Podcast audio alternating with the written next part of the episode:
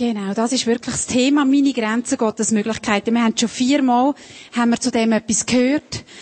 Um die Sünde ist es gegangen, um die Arbeit, um die Familie das letzte Mal. Und heute geht es ums Beziehen. Das Thema Beziehen. Beziehen ist ein Riesenthema, aber ein wunderbares Thema. Ich glaube, Gott ist so richtiger Beziehungsfanatiker. Er hat uns Menschen so geschaffen. Er hat eine Frau und einen Mann geschaffen, weil er gesagt hat, es ist nicht gut, dass die allein sind. Die müssen eine Beziehung haben. Die müssen in einer, in einer Beziehung dastehen. Er hat, er hat uns gesagt, uns Menschen, wir sollen in einer Gemeinschaft leben. Wir sollen miteinander unterwegs sein. Ich glaube, Beziehung ist etwas, was Gott unglaublich beschäftigt und bewegt. Und ich muss schnell etwas auf Hochdeutsch sagen, so hoch ich eben Deutsch kann. Ähm, Seit etwa zwei oder drei Wochen ähm, wohnt Franziska bei uns. Sie sitzt dort hinten, sie wollte nicht nach vorne kommen, aber ich verstehe das. Aber wir fressen niemanden. Und sie, ähm, sie wohnt bei uns, sie ist, ursprünglich kommt sie aus Haiti, sie spricht sehr gut Deutsch, also ihr dürft gerne nachher sie begrüßen und mit ihr sprechen. Und ähm, es war ganz speziell, sie kam am Mittwoch, an einem Mittwoch kam sie zu uns und am Samstag fuhren wir bereits eine Woche in die Ferien. Sprich, sie war eine Woche alleine bei uns zu Hause. Und äh, ich habe gemerkt, das ist auch eine Beziehung. Sie muss bereit sein, sich irgendwie auf eine Beziehung einzulassen bei uns zu Hause. Wir müssen äh, bereit sein, uns auf eine Beziehung mit ihr einzulassen. Und das ist nicht immer nur einfach, wenn man jemanden nicht kennt. Zwei Kulturen treffen sich, zwei verschiedene Interessen treffen sich, was weiß ich. Und äh, ich freue mich so, dass du bei uns bist. Ich freue mich sehr, dass wir uns besser kennenlernen. Genau, und so sind immer wieder Sachen, Sachen, die geplant sind, Sachen, die gar nicht geplant sind, die uns in unseren Beziehungen, ähm, ja, bewegen. Gewisse Beziehungen, die sind jahrelang, wir heiraten jemanden, oder wir haben ältere Geschwister oder so, ähm, und gewisse Sachen sind nur kurze Begegnungen. Ähm, und ich habe gemerkt, bei dem ganzen Vorbereiten, ich bin so dankbar für die Beziehungen, die ich habe. Einfach für die, die, die mich geprägt haben, auch in meinem Leben. Und ich glaube, es ist wirklich, es ist wirklich gut, auch Gott einmal Danke zu sagen für die Beziehungen, die wir haben, die er uns geschenkt hat. Juden, die begrüßen sich mit Shalom. Das hat mir so, das ist mir in Sinn gekommen, jetzt bin ich da beim Vorbereiten, also gedacht, sie kommen aufeinander zu und sagen, der Friede sei mit dir. Gibt's nicht irgendwie noch so einen Science-Fiction-Film, wo man irgendwie so, nicht so, hat die Macht sei mit dir? Okay, ist ein bisschen etwas anderes. Habe doch gedacht, irgendwie, Genau, kenne mich da nicht so aus. Aber das hat mich irgendwie so bewegt, wenn wir zu jemandem sagen, hey, Friede mit dir. Das ist erstens, ich wünsche dir den Frieden von Gott, dass der mit dir ist, aber das andere ist, das drückt so eine Haltung aus, ich komme in Frieden. Also, ähm, tritt er irgendwie im Mittelalter so, oder wenn irgendein ein Botschafter gekommen ist, der hat gesagt, ich komme in Frieden. Einfach zum mal markieren, was seine Absicht ist. Und das finde ich so etwas Schönes. Irgendwie zuerst einmal ausdrücken, hey, ich komme im Fall in Frieden, ich wünsche dir Frieden, das ist meine Absicht. Ich merke, unsere Söhne, wenn die zusammen spielen, die spielen ja viel so Ritterzeug oder auch mit, äh, frag mich nicht, also alles Mögliche, egal ob sie Polizisten sind oder Dinosaurier oder was auch immer. Immer im Spiel fällt das Sie reden dann immer Hochdeutsch, warum auch immer, sagen sie immer, hey Freund, komm mit mir, komm, wir gehen so und so, wir machen das und das. Und sie tun immer, hey Freund, sagen am Anfang. Sie tun immer zuerst, es ist jedes Mal ein Definieren von der Beziehung, immer. Sind sie jetzt Finden oder sind sie jetzt Freunde in dem Spiel? Das ist irgendwie ganz wichtig und das Hey Freund, das kommt immer, ich denke immer, was ist denn das komisch, aber das ist ganz wichtig für sie, zum Beziehung irgendwie klären. Und weil mich das mit dem Shalom so beeindruckt hat, so eine Haltung, die offenbar da ist, ähm, glaube ich, es ist ganz gut, wenn wir uns als erstes, das ist mir mega wichtig, dass wir uns mit dem Frieden auseinandersetzen. Die Bibel redet so viel von Frieden. Und ich glaube, Gesundheit, ich glaube, es geht da nicht nur darum, den Frieden, dass wir jetzt nicht streiten, dass es nicht laut wird oder was auch immer, ich erlebe den Frieden von Gott, wenn der in einer Beziehung ist oder wenn der bei mir ist, als etwas enorm ganzheitliches. Und ich habe das eigentlich ganz, ganz speziell erlebt, wo ähm, unser zweiter Sohn auf die Welt kam. Der ist zehn Wochen zu früh auf die Welt gekommen. Und ähm, es hat irgendwie, ich bin da im Spital gelegen und plötzlich hat alles ganz schnell müssen gehen und es gibt jetzt doch einen Kaiserschnitt und so weiter. All die Sachen, die man sich nicht unbedingt wünscht. Und nachher liege ich auf dem Schragen und man kommt die OP rein und äh, alle sind parat, etwa zwölf Leute oder ich weiß auch nicht wie viel. Und ich höre in meinem Kopf immer den Satz, the Lord is my shepherd. Und ich denke so, ja, ein Hirt im OP, was nützt mir jetzt das? Ich fast ein bisschen aufgeregt irgendwie, dass mir so ein Satz in Sinn kommt. Und dann ist mir in Sinn gekommen, dass Franziska Kloter ist bei mir gewesen, ein paar Tage vorher, und sie hat mir so ein Büchlein geschenkt. Mit also so Schäfli und Hirtenversen drinnen, oder, oder so Zeichnungen hat's noch dabei gehabt. Und dann ist mir in Sinn gekommen, dass bei dem Vers ist so ein Bild gewesen, so wie ein Cartoon von einem Hirt, wo das Schäfli sich so kuschelt.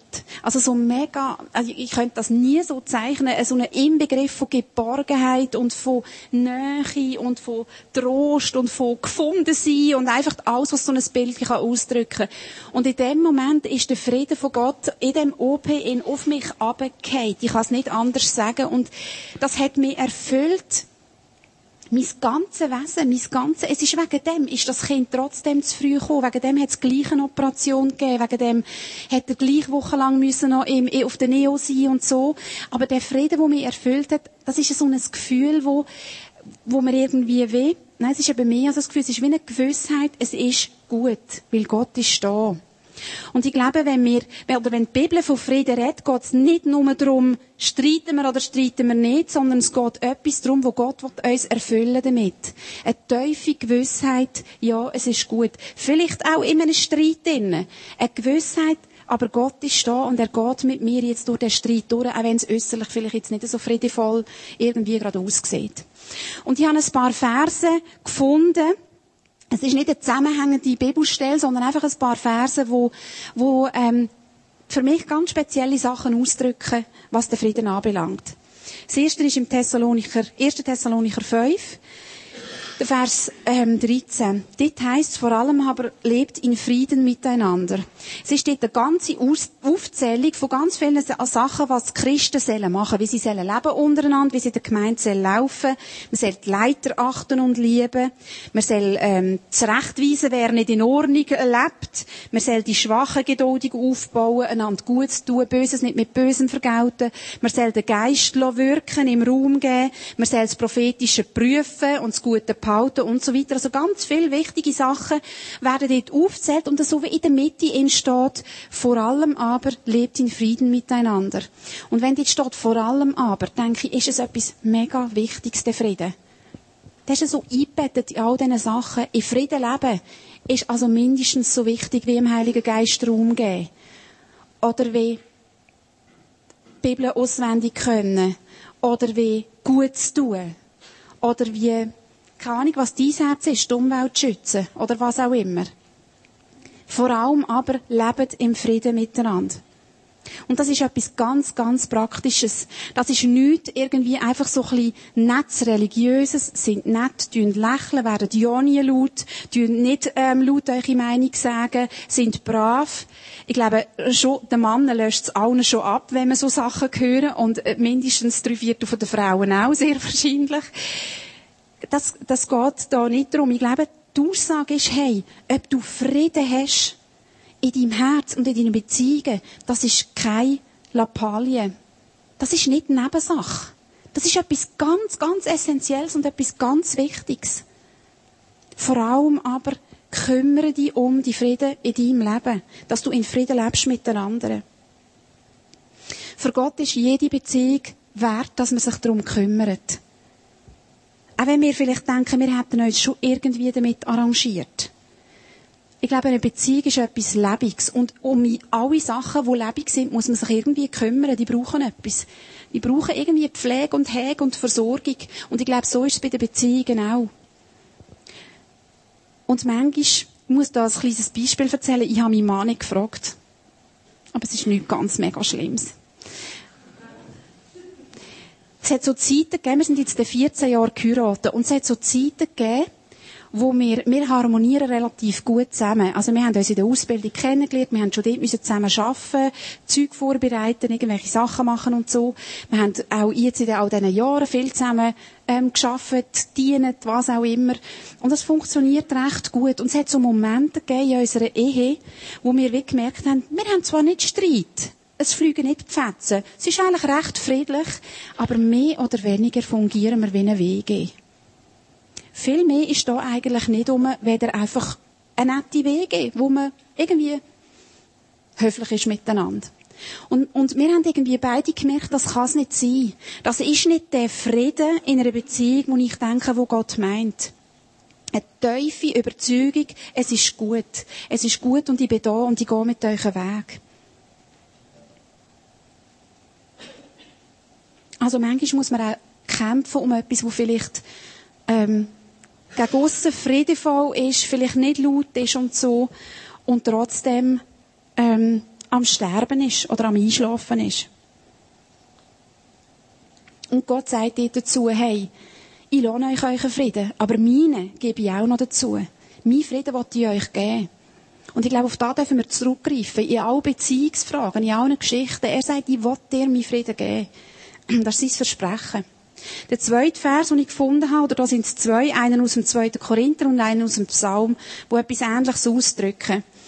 Zum Schluss, meine lieben Brüder und Schwestern, noch einmal meine Bitte. Freut euch, kehrt von euren falschen Wegen um, hört auf alles, was ich euch geschrieben habe, haltet fest zusammen und lebt in Frieden miteinander. Dann wird Gott, der, ein Gott der Liebe und des Friedens ist, bei euch sein. Und im Psalm 34, wendet euch ab von allem Bösen und tut Gutes. Setzt euch unermüdlich und mit ganzer Kraft für den Frieden ein. Denn Gott sieht mit Freude auf solche Menschen und wird ihre Gebete erhören. Wir lesen in diesen zwei äh, Versen, was ist wie sich Gott verhaltet, wenn Frieden herrscht, oder dort, wo Frieden herrscht. Es kommt mir so vor, wie wenn der Frieden ein Basis leitet oder ein Boden leitet, dass Gott kann Gebet erhören, wie da zum Beispiel steht. Dass Gott kann, ähm, dabei sein, dass Gott kann da sein. Dort, wo Frieden herrscht, dort wird Gott dabei sein. Es heißt, dann wird Gott, der ein Gott der Liebe und des Friedens ist, bei euch sein. Der Friede ist so etwas Wichtiges, so etwas Essentielles, weil es offenbar Türen öffnet, dass wir Gottes Reden können hören, dass wir seine Gegenwart können ähm, wahrnehmen, dass wir mit ihm können, von ihm können lernen und mit ihm unterwegs sein. Das Dritte steht im Römer 12. Soweit es irgend möglich ist und von euch abhängt, lebt mit allen Menschen in Frieden. Und das finde ich so ein Vers, der sagt sich so einfach, aber da stehen zwei für mich ganz, ganz wichtige Sachen drin, wo, ähm, wo den Frieden bezeichnen, oder, ja. Das erste ist, soweit es irgendwie möglich ist und es an dir liegt. Es heisst nicht, hey, auf jeden Fall und immer und überall. Es heisst, so weit es irgendwie möglich ist und es an dir liegt. Probier Frieden zu halten mit den anderen Menschen. Was heisst jetzt das? Das heisst eigentlich, es gibt Momente, es gibt Beziehungen, es gibt Situationen, wo es nicht möglich ist, Frieden zu haben. Und ich glaube, es ist dann, wenn nicht beide Parteien parat sind, Frieden zu schaffen. Und ich glaube, zu dem müssen vielleicht wir Christen uns manchmal einfach auch eine Art wie ein Stück bekennen. Es gibt Situationen, die nicht lösbar sind. Es gibt Konflikte, wo wir eine Art Velo stehen, weil es nicht an uns liegt, irgendwie Schritt noch zu unternehmen. Und wer da ein bisschen anfällig ist drauf, ähm, kann so gut Schuldgefühle entwickeln. Und weiss genau, da ist einfach etwas noch nicht gut und was muss ich noch machen und so. Und da in der Bibel heißt, soweit es irgend möglich ist und es von dir oder von euch abhängt. Und das Zweite in dem Vers heißt, lebt mit allen Menschen in Frieden. Also ich meine, dass ich mit meinem Mann selbst Frieden habe, vielleicht mit meinen Kindern, mit meiner Schwester, mit meinen Freunden oder mit den Leuten, die so ein bisschen mit der Franziska zum Beispiel, wo mit mir wohnt, dass ich selbst Frieden habe mit diesen Leuten, das ist ja noch das eine. Jetzt heisst es aber da, mit allen Menschen. Und ich habe mich dann so gefragt, oder, ich weiß nicht, ob ich das auch schon mal erzählt habe, bei mir ist immer so, der Knackpunkt ist bei mir immer das Autofahren. Ich weiß nicht, was das ist, aber wenn ich im Auto hocke, dann werde ich so schnell ungeduldig und nerven mich ab den Leuten und, und, äh, und, und, und, also wirklich furchtbar. Und ich habe richtig gemerkt, hey, meine Kinder hocken nicht, die hören zu. Also ich muss schon ein bisschen aufpassen, was sie sagen und so. Aber wenn es heisst, hey, so weit an dir liegt, hab du Frieden auch mit dem, wo dir jetzt gerade den Parkplatz weggeschnappt hat. Also, das sind, kann man sagen, ja, ist ja keine Beziehung, aber es ist eine Begegnung mit einem Menschen. Und ich glaube, so weit es an mir liegt, soll das alle Begegnungen mit Menschen betreffen, ob sie jetzt länger dauern oder ob sie vielleicht nur punktuell sind. In Markus 9 steht noch ein Vers, den habe ich zuerst nicht wirklich verstanden. Ich habe jetzt hier eine Hoffnung für alle Übersetzung gewählt, weil die anderen habe ich gar keine Chance gehabt zu verstehen. Salz ist gut und notwendig. Es wird dort über Opfer und Salz und so noch irgendwie etwas gesagt. Salz ist gut und notwendig, solange es wirkt. Wenn es aber fade geworden ist, wodurch soll es seine Würzkraft wieder gewinnen? Deshalb achtet euch darauf, dass man an euch die Wirkung des Salzes sieht, haltet Frieden untereinander. Und ich habe ähm, wie es mein Bibelleseplan so hat wollen, in der, in der stillen Zeit, gerade vor etwa drei, vier Tagen im dritten Mose gelesen, wie da die Opfer müssen stattfinden, unter anderem irgendwelche Speiseopfer, wo sie ähm, Fleisch oder Brot oder Kuchen oder was bringen zum Opfern. Und dann heisst es irgendwie, tun sie immer salzen, wenn er es bringt. Und ähm, dann habe ich gedacht, das ist jetzt noch komisch. Also das wird zum Teil ja einfach verbrannt, das Zeug und so. Also dass sie jetzt da irgendwie noch Weihrauch drauf tun und so, das ist jetzt noch das eine, aber Salz. Und dann ist eben gestanden, was denn das Salz bedeutet. Das heisst dort, das Salz ist ein Zeichen für den Bund zwischen den Menschen und Gott. Und wenn da steht, schaut, dass die Wirkung vom Salz euch sichtbar ist habt Frieden untereinander. Der glaube der hat den Frieden, wo wir jetzt untereinander haben, wo wir vielleicht daheim haben, vielleicht das, was Damaris vorher erzählt hat, im Haus innen, dann hat das eine grosse Zeugniskraft. Dann ist das etwas, wo ausstrahlt gegen aussen wo die Menschen erkennen daran, da ist ein Bund zwischen Gott und, und, äh, und den Menschen. Vielleicht merken sie es nicht gerade, vielleicht denken sie ja, du hast einfach irgendetwas anderes. Ich weiss nicht, ob ihr so Sätze auch schon gehört habt, bei euch ist einfach irgendetwas anderes. Was ist echt das? Und ich glaube, dass Frieden halten einen ganz, ganz starken Zeugnischarakter hat. Und das Letzte ist noch im Philipper 4 Vers, und Gottes Friede, der all unser Verstehen übersteigt, wird eure Herzen und Gedanken im Glauben an Jesus Christus bewahren. Die Situation, die ich dort erlebt habe mit meinem Sohn in dem OP innen, also zuerst mit meinem Buch und nachher mit meinem Sohn, ähm, das ist für, für mich so ein Moment gewesen, ähm, da könnte jetzt noch so jemand sagen, ja, das sind halt Hormone gewesen, oder ich weiß auch nicht was. Das ist ein Moment, den würde ich mir nie absprechen. Das ist etwas gewesen, was ich mit Gott erlebt habe, wo ich nicht beweisen kann, aber wo ich mir nie würde absprechen. Und das ist, glaube ich, das, was in diesem Vers steht. Der Frieden, wo von Gott ist, Gottes Frieden, wo unser Verstehen übersteigt, wo wir vielleicht nicht mehr erklären können, das hilft uns, den Glauben an Jesus Christus zu bewahren. Der hilft uns, der Frieden von Gott, dass wir, wenn wir Zweifelmomente haben, wenn wir Momente haben, wo wir etwas nicht verstehen oder wo wir nicht wissen, warum macht jetzt Gott nichts oder warum macht er so oder warum versteht mich mein Mann nicht oder was auch immer. Ich glaube, der Frieden von Gott, der hilft uns gegen unsere Zweifel im Glauben. Das ist ein Boden, wo es irgendwie gibt. Ich denke, es gibt Situationen, ich habe es vorher schon angeschrieben, wo, wo so verfahren sind, Beziehungen, wo vielleicht so zerrüttet sind oder kaputt sind, dass es weh nicht mehr möglich ist, etwas zu machen. Wo man irgendwie merkt, ich weiß nicht mehr was. Ich, habe da, wo ich gewusst habe, habe ich probiert, aber es ist einfach ein Wort und Wort einfach irgendwie nicht klappen. Und ich möchte uns allen Mut machen und ich glaube, es ist ein Riesenzeichen von, von Stärke, wenn wir in so einem Moment Hilfe holen wenn wir irgendeinen Mediator einschalten, ob, ob das jemand Professionelles ist, ob das irgend einfach jemand ist, wo wir gerade kennen, wo wir das Vertrauen haben, wo hilft, Gespräche zu führen, wo von außen einmal kommt und die ganze Geschichte anschaut und beide Parteien anlässt, probiert zu vermitteln, probiert zu hören, was sind denn die Anliegen, was ist denn der Punkt. Da möchte ich uns wirklich ermutigen. Ich glaube, es ist nicht die Meinung, dass wir für alles selber eine Lösung haben müssen.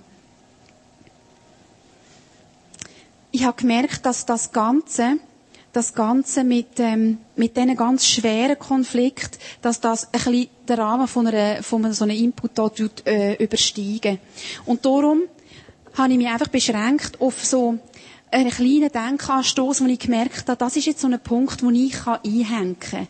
Wenn ich merke, Konflikt ähm, irgendwie sind Unfrieden da oder Konflikte in einer Beziehung.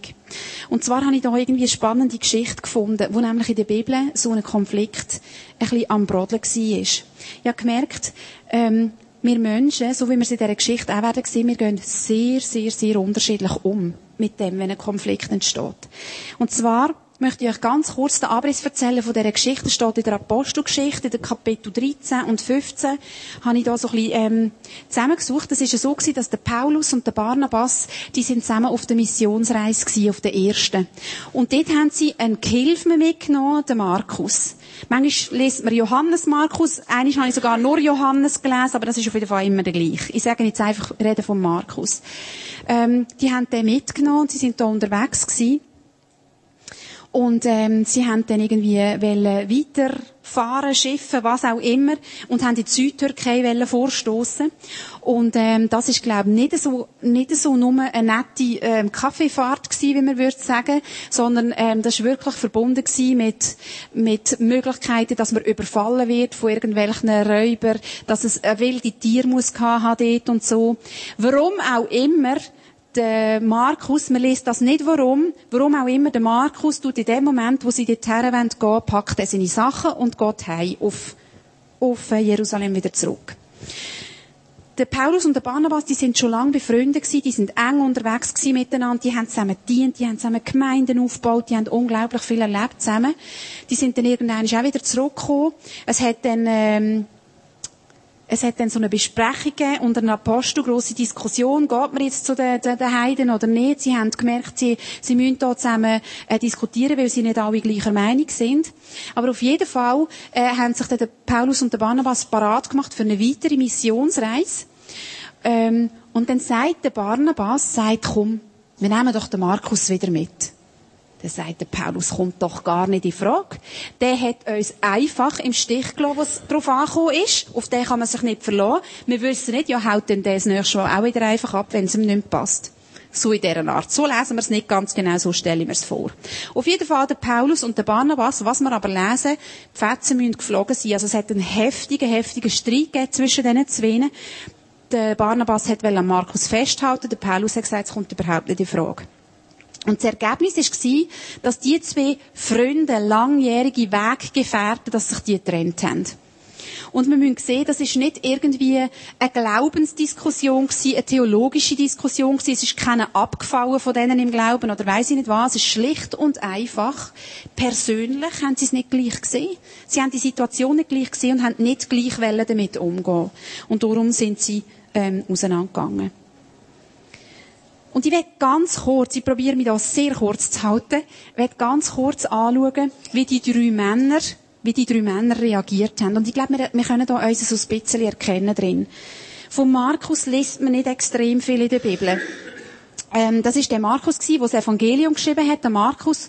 Und im Markus Evangelium ist ähm, als einziges die Geschichte drin, wo bei der Verhaftung von Jesus ein Jüngling nackt flieht. Also weil er irgendwie aus keine Ahnung, es ist irgendwie brenzlig geworden und er hat Angst gehabt und hat im ganzen Gestürm in Kleider verloren und ist, ist ab. Und ähm, man nimmt an, dass das der Markus war, ist, äh, wo das Evangelium selber geschrieben, ähm, geschrieben hat. Also es deutet nicht für einen wahnsinnigen Held, würde ich jetzt mal sagen, ähm, eher so ein bisschen einen, wo, wo äh, halt davor schlicht oder Angst hat oder was auch immer, wenn es heikel wird. Genau. Er ist in einem sehr wohlhabenden Elternhaus aufgewachsen. Seine Eltern haben ein grosses Haus gehabt mit Angestellten und weiss ich nicht was gemeint. Also die, die Christen haben sich auch bei denen getroffen. Und ähm, man muss so annehmen, Markus hat eine relativ gute Kindheit gehabt, gute ähm, Erziehung, alles, was er braucht, äh, behütet gsi äh, bei sich daheim. Und ich nehme an, das kann auch sein, dass das so ein bisschen der Boden war dafür, dass er nicht wirklich hat müssen lernen kämpfen um etwas, dass er nicht wirklich hat müssen lernen verzichten, dass er vielleicht einfach mit Unannehmlichkeiten nicht so gelernt hat umgehen. Das ist meine Interpretation von dem. Genau.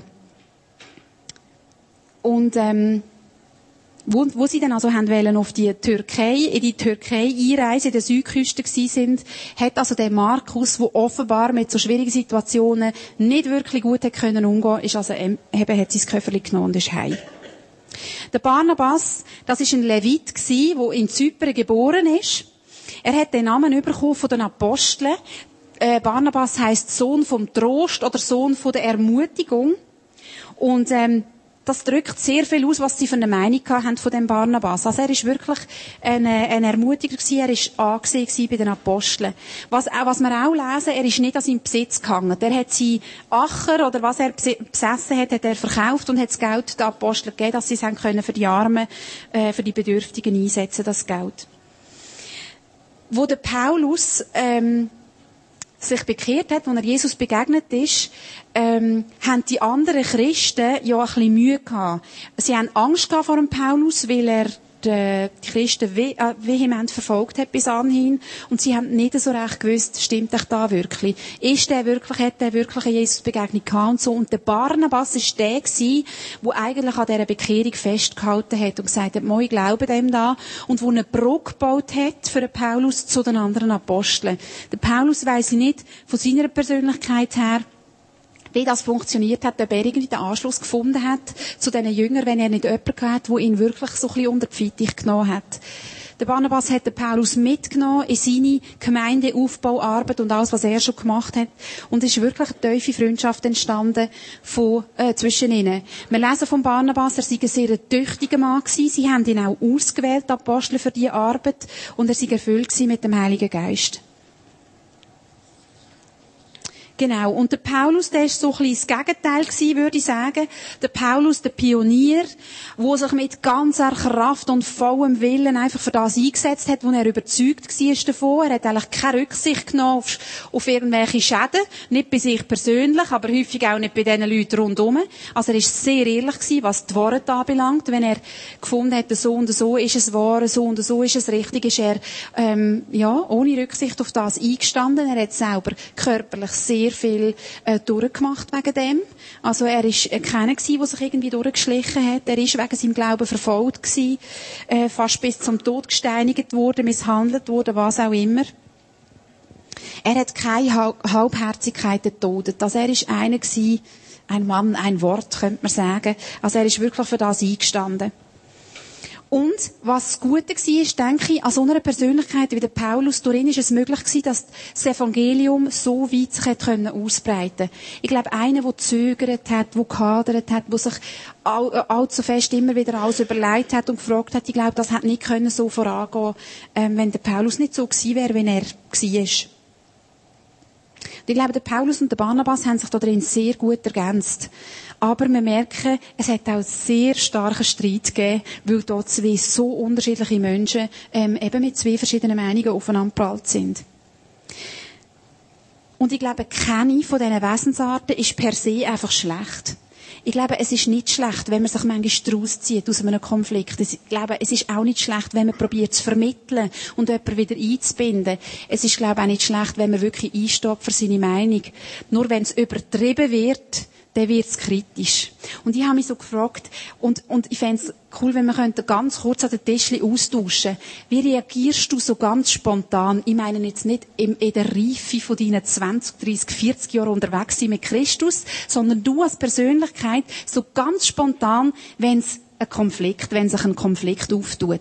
Wie reagierst du? Bist du jemand, der eher sagt, oh, ich gehe nicht. Ich gehe lieber heim, ich ziehe mich raus. Bist du jemand, der probiert, eine Lösung zu finden, Kompromiss, lieber eine halbgute Lösung, dafür, dafür sind alle noch dabei? Oder bist du, der jemand sagt, nein, so ist es, so läuft's. Ich weiss schon, dass ich recht habe. Tauscht doch schnell so ein bisschen aus, nur ganz kurz. Wie sind ihr, wenn es Konflikt gibt?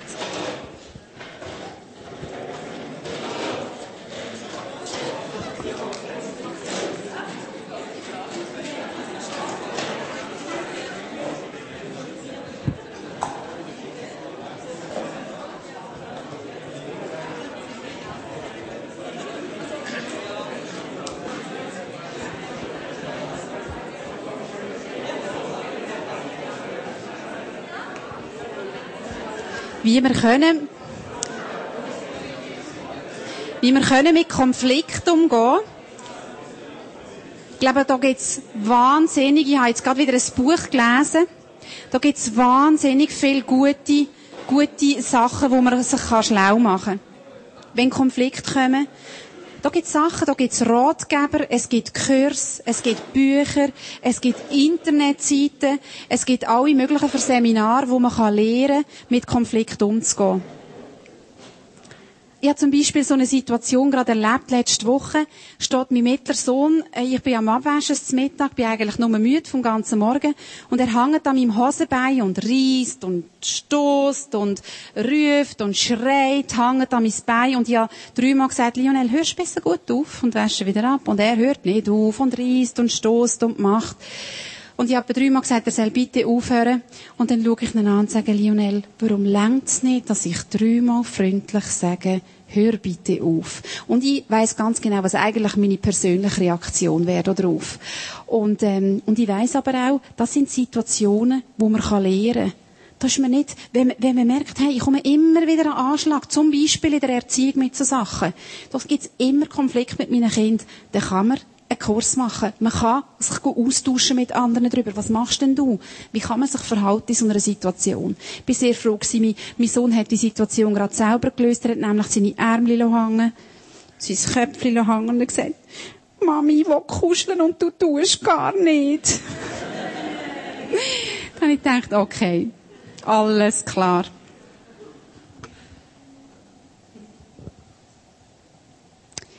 Grundlage, dunkt's mir. Grundlage, und das hat einzig und allein mit meinem Charakter zusammen. Grundlage, wie wir an einen Konflikt hergehen, ist doch immer, wollte ich überhaupt, wollte ich überhaupt lehren, wie das ich mich verhalten könnte? Wollte ich überhaupt lehren, wie unsere Ehe besser funktionieren könnte? Wollte ich überhaupt lehren, was die Liebessprache ist? Von meiner Mutter oder von meinem Ehepartner oder was auch immer? Wollte ich überhaupt lehren, wie ich könnte meine Kinder ziehen, dass nicht jedes Mal die Fetzen fliegen, wenn irgendetwas ist. Wollte ich das überhaupt? Und ich glaube, da braucht eine bestimmte, einfach charakterliche Reife oder eine Bereitschaft, zu dem Ja zu sagen. Wollte ich das überhaupt? Ich glaube, man muss nicht alles selber einfach wissen und können. Man kann sich schlau machen. Man kann irgendwelche Kurse besuchen und so. Aber die Grundlage ist, wollte ich das überhaupt? Merke ich, dass ich da irgendwo limitiert bin und ich will aber lernen, einen Schritt auf den anderen zu machen, weil ich merke, anders funktioniert eine Beziehung nicht. Eine Beziehung ist etwas unglaublich Wertvolles. Und ich glaube, Gott wünscht Frieden in unsere Beziehungen. Er wünscht dir, dass du Frieden hast in deinen Beziehungen. Dass du Frieden spürst, auch wenn es einen Konflikt gibt dass du im Inneren geerdet bist in ihm und weißt, ja, es ist gut. Ich kann mit Gott jetzt die Situation irgendwie angehen, auch wenn ich gerade noch keine Lösung habe. Er schafft die neue Kreatur in uns innen. Er verändert den Charakter in uns innen, wenn ich sage, ja, ich will das, dass du das machst. Er kennt unsere Persönlichkeit, wie wir reagieren auf Konflikt. Und er will uns in dem Sinne uns ein weiches Herz geben ein fleischernes Herz, lesen wir in der Bibel. Er setzt uns nicht einfach in Beziehungen ein und sagt, so, jetzt schau schon mal, ich schaue dann auch, wie du machst. Er sagt, hey, ich komme mit dir. Ich will, dass du im Frieden lebst und mein Frieden gebe ich dir da dazu. Damit gute Beziehungen wachsen, braucht es Menschen, die offen sind, einfach sich nach seinem Frieden auszustrecken. Und sich selber kennenzulernen und sich selber auch charakterlich weiterzuentwickeln oder sich zu verändern von ihm. Und es ist mir einfach so ein Anliegen, dass Gott uns zeigt. Vielleicht sagst du, ja, im Moment weiss ich eigentlich gerade nicht, von was du redest. Konflikt, das ist jetzt bei mir eigentlich nicht so ein Thema. Vielleicht aber schon, vielleicht weißt du Situation. Wir haben gestern habe ich auch einige Beispiele gehört von Sachen, die können so unterschiedlich sein. Und vielleicht gegen auch nicht schwer wiegen und trotzdem sind sie eine Belastung für unser Herz. Und ich wünsche mir so, dass Gott uns da drin kann zeigen, was ist denn jetzt dran, wie wir uns verhalten. Ist es dran, dass ich Schritt gehe? Dass ich Schritt gehe, dass ich mich überwinde, dass ich lehre, wie kann ich aufeinander zugehen? Oder ist es vielleicht dran, dass ich Hilfe hole? Dass ich sage, jedes Mal fliegen die Fetzen und ich weiss nicht, was machen, ich brauche jemanden, der mir hilft. Oder ist es vielleicht ist es vielleicht auch dran, zu sagen, okay, das ist eine Situation, die man nicht lösen kann. Und ich lasse sie hinter mir ohne Schuldgefühl. Und ich gehe mit Gott weiter, weil ich weiss, ich habe probiert, was an mir gelegen ist. Und für das möchte ich jetzt gerne noch beten.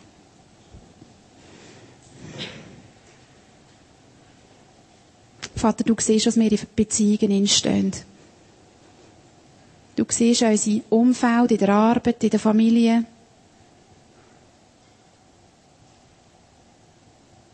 bei unseren Hobbys, bei unseren Nachbarn. Du siehst das alles. Und du siehst, welche Beziehungen das für uns eine Erfrischung darstellen und welche Beziehungen das echt schwer sind. Und echt mühsam und echt irgendwie konfliktbeladen.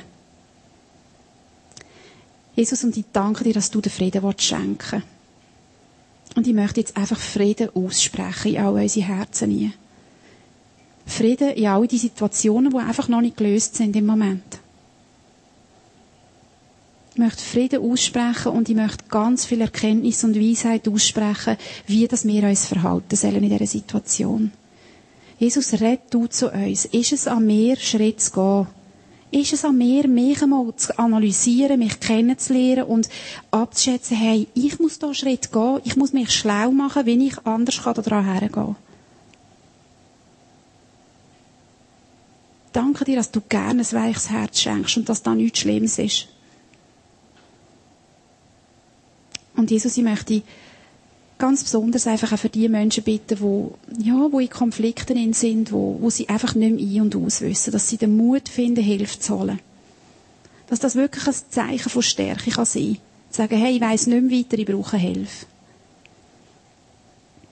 Und Jesus, ich möchte dich auch bitten, dass du ganz speziell die Leute, die in unlösbaren Konflikten stehen, dass du die einfach befreist von irgendwelchen Altlasten und Schuldgefühlen dass dort, wo jemand wirklich ehrlich probiert hat, einen Konflikt anzugehen und was einfach zu nichts geführt hat, dass du dort befreist. Dass man das zurücklassen kann und dass man weitergehen und weiter schauen Und es ist in deiner Hand. Und du weißt, wenn der Zeitpunkt ist, dass du uns Recht verschaffen willst. Und du uns Gehör verschaffen